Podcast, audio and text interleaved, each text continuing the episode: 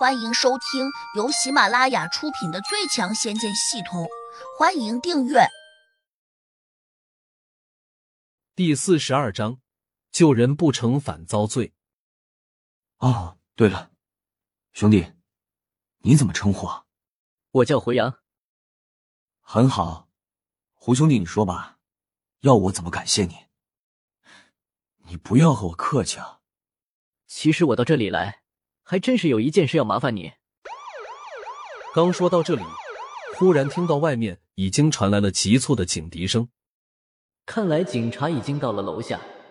如果他们进场，免不了要把自己带回去录一下口供。想到王莹还在酒店那边如坐针毡，胡杨不想耽搁，便给江老板交代说：“我还有点急事，你等会儿到喜来登大酒店来找我，这是我的电话。”江老板连忙答应下来，一边又把自己的名片递给了胡杨。回到酒店，已经是下午五点多了。胡杨没有看到王莹，打他的电话没人接，他的车还停在酒店的门前，并没有挪动过。他会不会约上邱老板找地方吃饭去了？如果是这样，现在要找到他可就不容易了。突然，胡杨心里有一种不祥的预感。王莹会不会真的到邱老板的房间去了？想到这里，他赶紧跑向了五零八。不出所料，房门紧闭，从外面听不见里面的声音。不管王莹在不在里面，胡杨也决定进去看看。于是他伸手拍打在门上，很快把门打开了。邱老板穿着肥大的睡衣站在门口，轻蔑的问：“你到这里来做什么？”胡杨冷笑了一声，二话不说，伸手把他推开，抬腿就走了进去。信不信我现在就报警？邱老板知道胡杨的厉害，不敢和他强行发生争执，只能用言语来威胁他。此刻，胡杨已经看见了王颖，他的脸颊有些潮红，正神情复杂的坐在了床上，虽然头发有一点乱。但是他的衣衫还算完整。床头上放着两个红酒杯，一瓶红酒已经去了大半。胡杨伸手就给了邱老板一个耳光：“臭小子，你敢打我？你信不信我让你老板现在就解雇你？”邱老板的鼻血流了出来，他忍不住大声咆哮：“闭嘴！”胡杨冷冷的看了他一眼。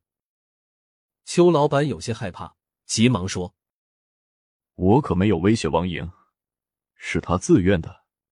不信你问他。”王莹冷漠的看着胡杨说：“出去。”胡杨目无表情的走了上去，突然伸手把王莹拦腰抱了起来。王莹吓了一跳，可能没有想到胡杨会有这样的举动。等到他反应过来时，胡杨已经抱着他走到了门口。你快放我下来，不然我就喊了。王莹一边踢着腿，一边挣扎。胡杨只得停下来说：“王总，你不能这样便宜了那个王八蛋。”我想怎样，关你什么事？你是我什么人？走开！王莹有些羞怒，抬手就给了胡杨一个耳光。胡杨完全没有想到他会打自己，而且他双手不空。以至于他没来得及躲开，胡杨顿时有些生气，马上把王莹扔到床上。他是死是活，与自己有什么关系？小伙子，你这样做就对了。我和你家老板是你情我愿的事情，你就甭操心了。邱老板在旁边得意的笑道。胡杨横着眼，目光如剑，顿时又把邱老板吓得往后退了一步。你给王总下了什么药？胡杨突然问。因为他刚才抱住王莹的时候，发现她的身体特别烫，而且她脸颊发红，眼睛水汪汪的，一看就是女人动了春心的表现。如果说邱老板是个帅哥，王莹对他动情，那倒是有可能的事情。可是这家伙又老又矮，又胖又丑，身上还有一大股难闻的烟味和酒味，因此。要说邱老板没有给王莹下药，胡杨绝对不相信。小伙子，你懂得还不少吗？这哪是什么药啊？这是一种情调。邱老板嘿嘿的坏笑起来。胡杨顿时明白过来，他多半给王莹吃了一种催情的药物。这时，王莹抱着被子，突然嘤嘤的哭了起来。他显然也知道了这是怎么回事，可是他还是没有勇气去反抗。在他的心中，做一笔生意就像压在头上的一座大山，他无论如何也要扛下来。